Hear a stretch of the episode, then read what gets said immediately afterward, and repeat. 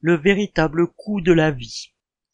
D'après l'INSEE, les prix auront augmenté en octobre de 6,2% sur un an. L'indice officiel des prix est élaboré en y comptant le logement que pour 15% des dépenses et les carburants pour moins de 2%. Et lorsque les fonctionnalités des téléphones ou des ordinateurs augmentent, mais que leur prix de vente est stable, l'INSEE, l'organisme qui calcule l'inflation, considère qu'en fait, à qualité équivalente, le prix de ces produits diminue.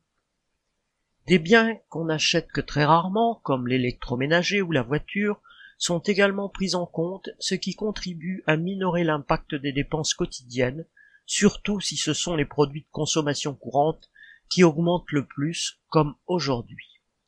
Ainsi, les relevés des prix alimentaires font état d'une hausse de 10% sur un an.